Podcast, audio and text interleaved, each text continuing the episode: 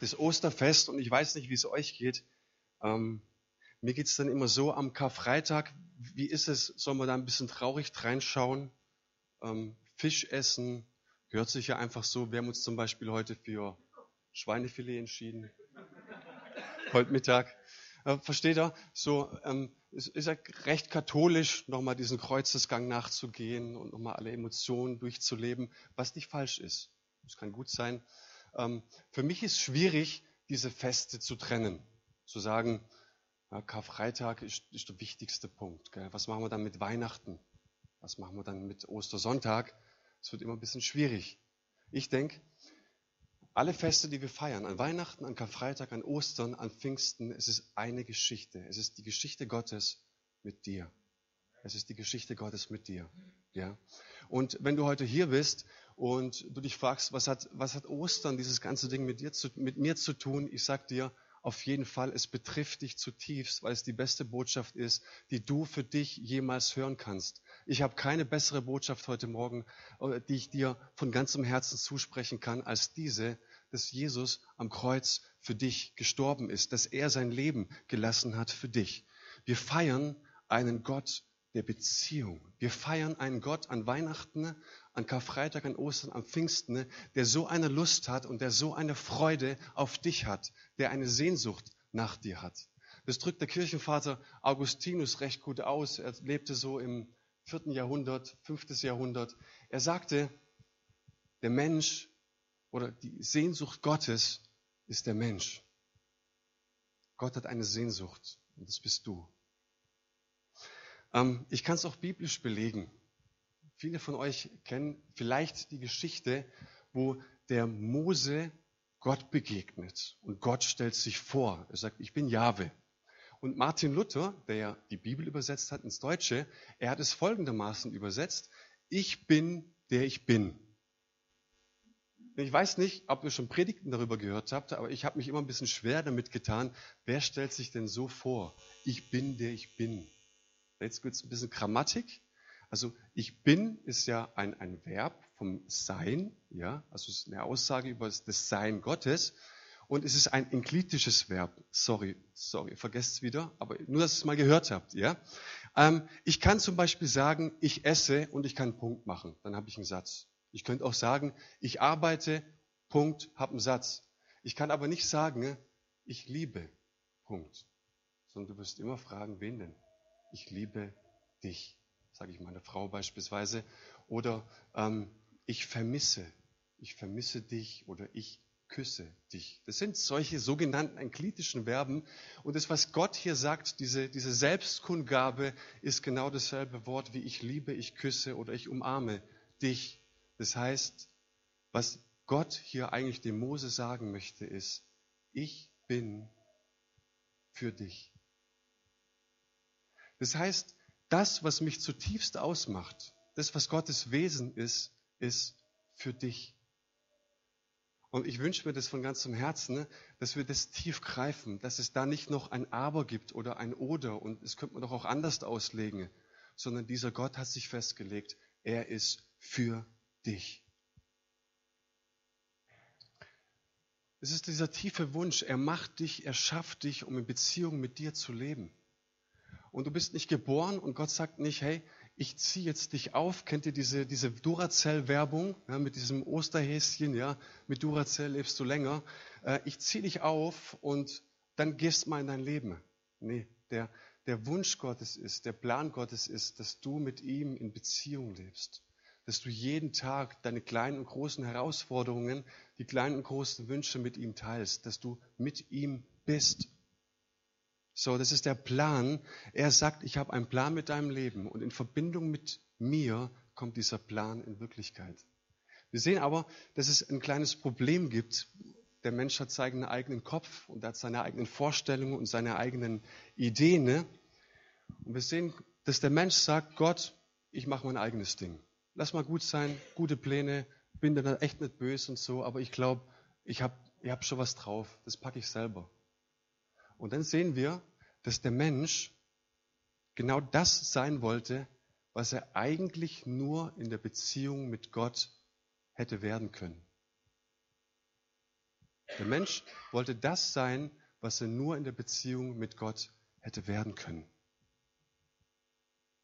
Und die Konsequenz aus dieser Trennung heißt die Bibel Sünde. Und versteht Sünde bitte nicht als etwas Moralisches, als ich mache etwas falsch, sondern Sünde ist eine Macht. Und diese Macht, die setzt alles daran, dass die Pläne Gottes mit deinem Leben nicht in Existenz kommen.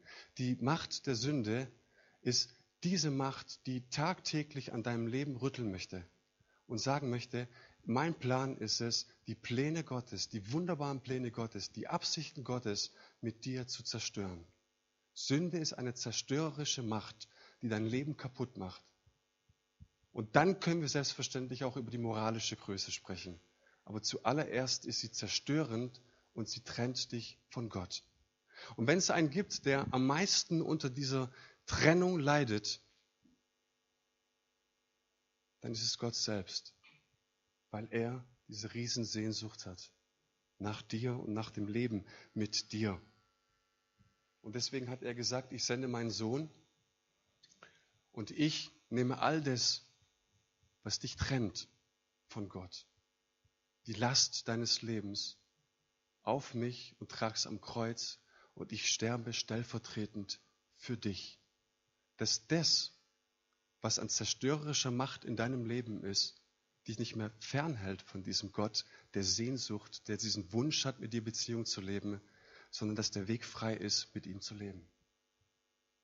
Das ist die größte Geschichte, die die Bibel zu erzählen hat und die persönlich auch ich in meinem Leben zu erzählen habe. Eine bessere Botschaft, die gibt es nicht. Und ob du dieses Geschenk angenommen hast, dass Jesus für dich gestorben ist oder nicht, Fakt ist, es kommen Turbulenzen in unser Leben und erzählt, auf wen kann ich mich schmeißen, beziehungsweise wo kann ich meinen Anker werfen, worauf kann ich mich stützen. Wir sehen vor ein paar Jahren hat ein sportlicher Ministerpräsident beim Skifahren, ich weiß nicht, irgendwo in Ostdeutschland, Thüringen, Sachsen, weiß auch nicht. Auf jeden Fall war er Ministerpräsident und er fährt mit seinen Schienen die Piste runter. Und ein kurzer Moment der Unachtsamkeit, so ein ganz kleiner Moment, nicht aufgepasst, kollidiert er mit einer Frau, rast voll in sie rein. Die Frau hat schwere Verletzungen und ein paar Stunden später erliegt sie ihren Verletzungen und stirbt. Und der Ministerpräsident sagt selbstverständlich, ich bin eine Persönlichkeit des, der, Öf der Öffentlichkeit, ich muss dafür gerade stehen. Natürlich verantworte ich mich den polizeilichen Untersuchungen. Selbstverständlich stelle ich mich vors Gericht. Selbstverständlich beuge ich mich dem Urteil des Gerichts, dass ich eine hohe Geldsumme zu zahlen habe, auch an die Familie. Selbstverständlich. Alles nach Recht und Ordnung. Aber wisst ihr, was ihm keiner nehmen kann? Die Schuld, die er hat. Ihm kann keiner nehmen, dass er nachts nicht schlafen kann, dass er schlecht einschläft. Und der Gedanke, mit dem er jeden Morgen aufwacht, ist, diese Schuld, ich habe ein Leben genommen. War es Absicht? Natürlich war es keine Absicht. Und du könntest vielleicht sagen, ja, das ist ja, das ist ja eine Mega-Geschichte. Also ich habe ja niemanden umgebracht. Das glaube ich. Aber ich glaube, dass diese Geschichte auch nur die Spitze eines Eisbergs ist. Ich glaube, dass, es, dass, dass der Mensch an sich Gottes Liebe vernachlässigt hat, beziehungsweise ausgeschlagen hat. Der eine ist seriös, der sagt, du, ich kann was, ich bin wer, ich, hab, ich bin gebildet, ich habe einen hohen Stand, gute Fähigkeiten. Gott, ich brauche dich nicht. Seriös. Der andere, vielleicht ein bisschen unmoralisch, der treibt so richtig auf die Spitze mit, mit Drogen, Sexualität, Alkoholismus und so weiter. Ähm, aber ich habe mich getrennt von ihm. Die große, große Frage ist, oder das große Problem ist, dass diese Trennung und dieser Schmerz letzten Endes in den Tod führt und in die Finsternis. Und die Botschaft vom Kreuz ist, ich habe das auf mich genommen. Also die Frage, wer vergibt mir diese Schuld? Wer nimmt mir die Last von meinem Herzen? Wer reinigt mich? Wer reinigt mein Gewissen? Das beantwortet uns diese Ostergeschichte vom Kreuz. Und als Jesus am Kreuz gestorben ist, der ruft er aus, es ist vollbracht. Und dieses Es ist vollbracht ist im Hebräischen ein Wort. Und dieses Wort, das wird auf Rechnungen gestempelt, die bereits beglichen worden sind. Das wird auf Gerichtsstrafen, also auf Papier gestempelt, auf Gerichtsstrafen, die abgesessen sind, ja, die erledigt sind, die gültig sind. Das heißt, als Jesus sagt, es ist vollbracht, wollte er uns sagen, alles ist bezahlt. Alles ist für dich bezahlt. Ich möchte mit euch das Wesen Gottes, dass er ein Gott der Beziehung ist, dass er Sehnsucht nach dir hat, dass er diese, diesen Wunsch hat, mit dir zusammen zu sein, dass er sagt, ich offenbar mich als ich bin für dich. Das möchte ich mit euch gern ein bisschen näher betrachten, ne? und zwar im letzten Abendmahl. Passt ganz gut. Wir feiern nachher auch das Abendmahl. Was, was feiern wir im Abendmahl? Die Kontaktfreudigkeit Jesu. Dass er Wunsch hat nach Beziehung und dass er niemanden ausklammert. Ja. Und ich merke das, wenn, wenn ich eine Woche zurückschaue auf den Einzug in Jerusalem an Palmsonntag, da frage ich mich immer, wen hat er im Gefolge gehabt? Wir wissen, es waren seine Jünger. Ich bin davon überzeugt, dass Jesus noch mehrere Leute im Gefolge gehabt hätte. Und ich bin davon überzeugt, dass einige Christen daran einen großen Anstoß nehmen würden, wenn er da im Gepäck mitgehabt hat. Ich glaube, Prostituierte, Simon der Zelot war ein Terrorist. Und die Frage ist, wen würde er heute mit im Gefolge haben? Und die große Frage auch dieser Osterbotschaft, wer bist du auch im Gefolge?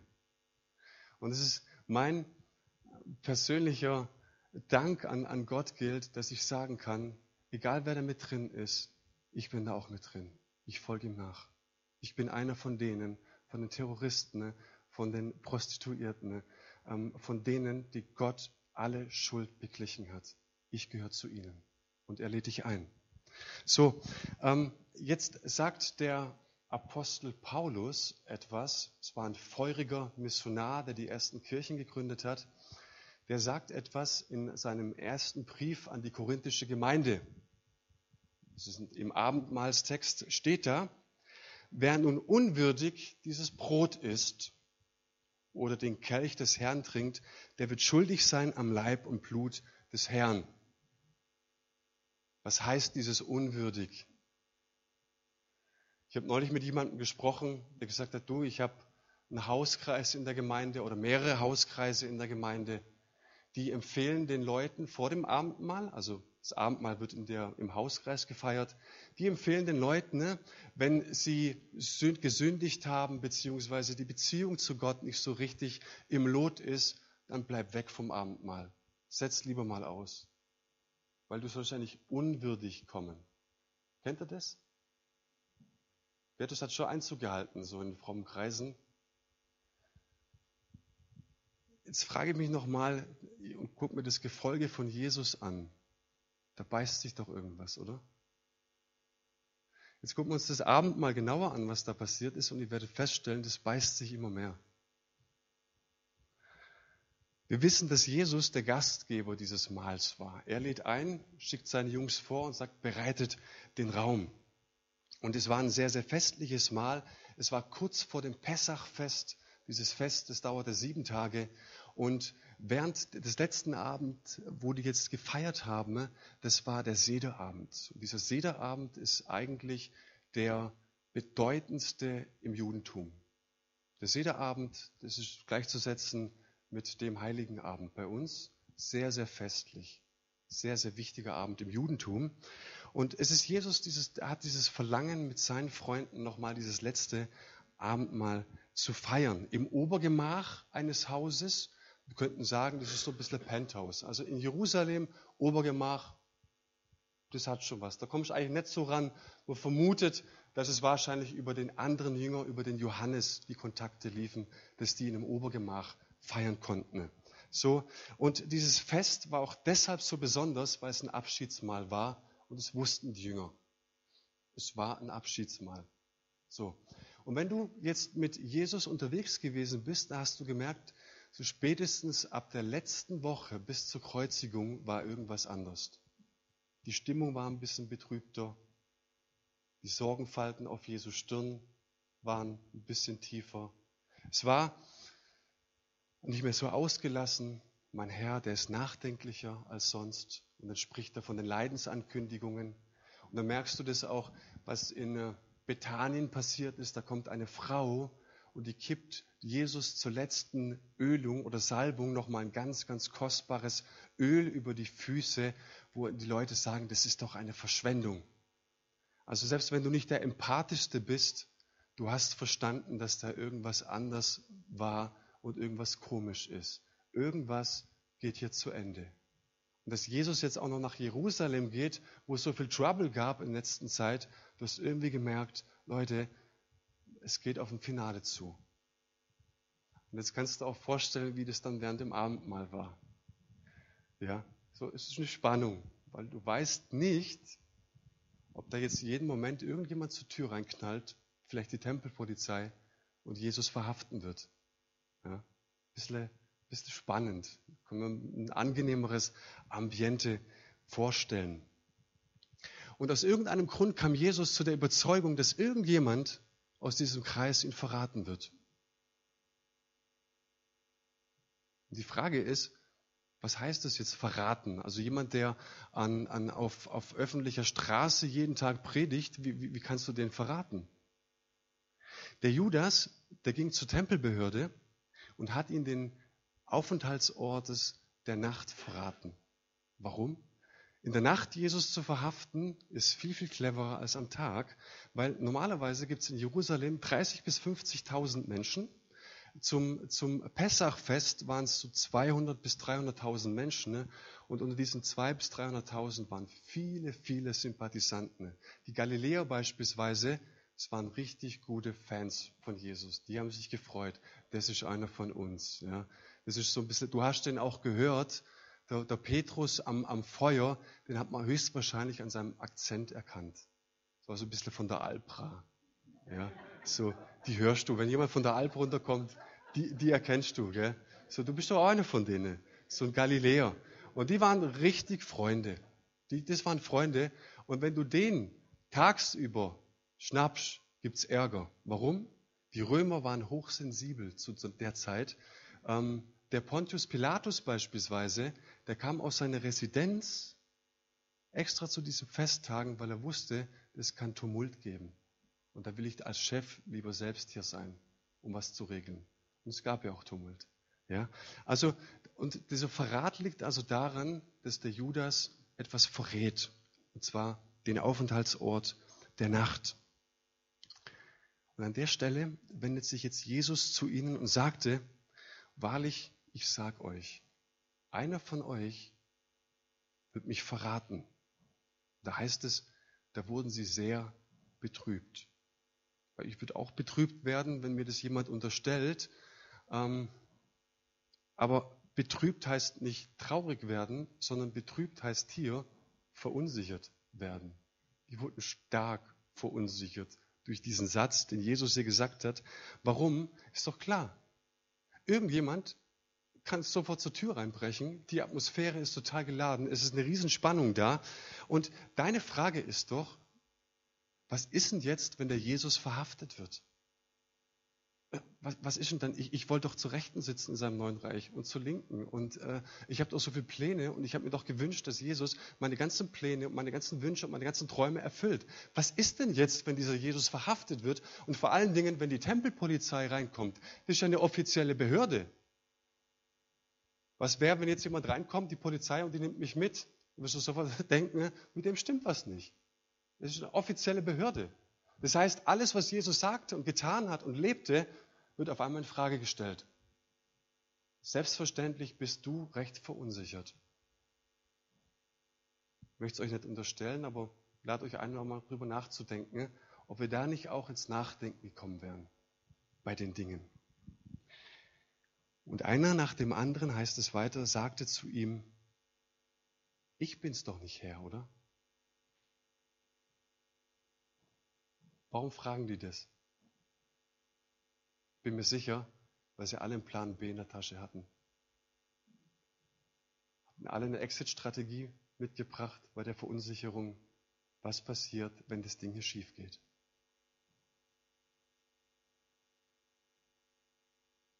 Der Verrat, der liegt also nicht nur bei einem.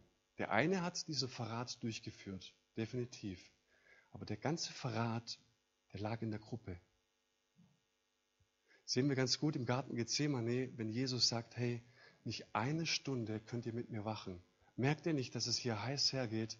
Hey, ich, ich, ich schwitze hier Blut und ihr könnt nicht eine Stunde mit mir wachen. Und ich habe etwas sehr, ähm, sehr Schönes gelesen die letzten Tage. Ähm, es war so die, die Frage, ähm, wie kann ich Schmerzen gut aushalten? Ne? Ist ein Schmerz erträglicher, wenn man weiß, dass ein Freund in der Nähe ist? Und die Antwort ist ja. Man hat Probanden genommen und hat die Hirnströme gemessen und hat ihnen Elektroschocks gegeben, die empfindlich wehgetan haben. Und man hat fremde Leute neben die Menschen gestellt, die die Hand halten, ne? und man hat fremde Leute, äh, Freunde an, dahingestellt, Familienangehörige und man hat keinen Mensch dahingestellt. Natürlich, ich glaube, ähm, auf was ich hinaus will, ist, dass wenn ein Freund daneben stand, dann war der Ausschlag nicht so heftig, als wenn ein Fremder daneben steht oder keiner. Meine Freunde, wo wart ihr, als ich euch gebeten habe, eine Stunde bei mir zu sein? Und mit diesen Menschen, ne, die Menschen, die diesen Exit-Plan, diese Exit-Strategie bereit hatten, im Kopf hatten, im Herz hatten, ne, feiert Jesus jetzt das Abendmahl und er sagt, es ist mir ein tiefes Bedürfnis, mit euch zu feiern. Als sie aber aßen, nahm Jesus Brot, sprach den Lobspruch darüber, brach es und gab es den Jüngern mit den Worten, Nehmt, esst, das ist mein Leib. Und er nahm einen Becher, sprach das Dankgebet und gab ihnen mit den Worten, Trinkt alle daraus, denn das ist mein Bundesblut, das für viele vergossen wird zur Vergebung der Sünden. Es war Jesus ein tiefes Bedürfnis. Das heißt, jeder an seinem Tisch ist akzeptiert und integriert. Jeder. Und das Schöne ist, dass jeder auch dasselbe Stück Brot bekommt und denselben Schluck Wein bekommt. Ja? Nicht der, der, der so vieles für Gott gibt, der alle Stunden hier war, auf dem Bau geholfen hat, sich eingesetzt hat, fleißig sein Geld gibt und immer zur Gebetsstunde montags kommt und in den Hauskreis geht und immer da ist.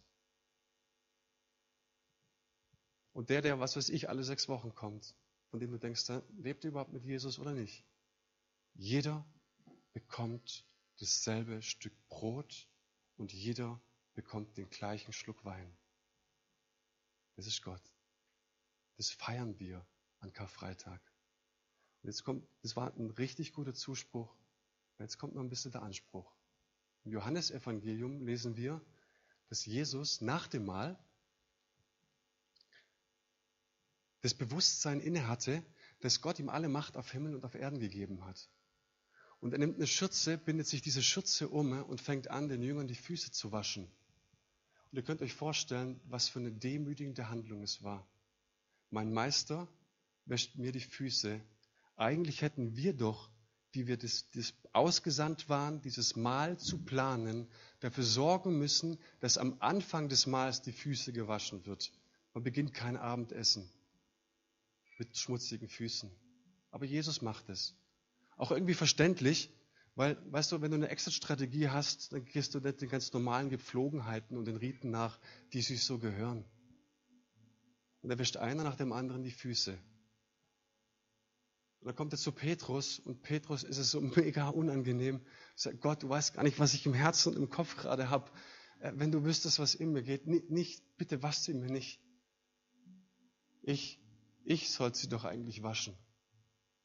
Und Jesus sagt etwas sehr, sehr Entscheidendes. Er sagt ihm, wenn ich dir nicht die Füße wasche, hast du keinen Teil an mir. Und ich glaube, dass Jesus hier nicht schmutzige Füße gemeint hat, sondern den Dreck, der in uns ist. Das heißt, Jesus integriert und lädt alle an den Tisch ein. Aber Gott geht auch auf den wunden Punkt und sagt dir an Karfreitag, ich möchte, dass wirklich alle Dinge, alles, was dich trennt von Gott, von dieser Sehnsucht Gottes, dass sie weggewaschen wird. Und ich biete dir das an im Abendmahl. So spricht Gott dir zu, dass ich dir alle Sünde vergebe. Alles, was dich trennt zu diesem Leben mit Gott, das möchte ich wegnehmen. Und ich lade euch jetzt ein, ich lade die Gemeinde ein, zum Tisch des Herrn zu kommen. Und ich weiß nicht, wo du innerlich stehst. Vielleicht bist du da und du sagst, Hurra, Jesus, ich liebe dich. Es gibt nichts Besseres für mein Leben. Vielleicht bist du heute Morgen hier und du sagst, wow, ich war schon eine ewige Zeit nicht mehr in der Gemeinde, in der Kirche. Ich fühle mich ebenso weit weg. Und vielleicht bist du auch hier und du sagst, eigentlich habe ich mit Gott, mit Gemeinde, mit Kirche, mit Abendmahl, mit Jesus überhaupt nichts am Hut. Wenn ihr wüsstet, wie es in mir aussieht, wenn ihr wüsstet, was ich getan habe, wenn ihr wüsstet, wie es, wie es, was für Gedanken ich habe. Ich lade dich ein. Ich lade dich jetzt ein, wenn wir das Abendmahl feiern. Jeden, jeden an den Tisch des Herrn, weil er alles für dich gegeben hat. Ich lade dich ein, komm an den Tisch des Herrn. Lass dich beschenken von seiner Liebe. Lass dich beschenken, indem du ihm alles hinlegst.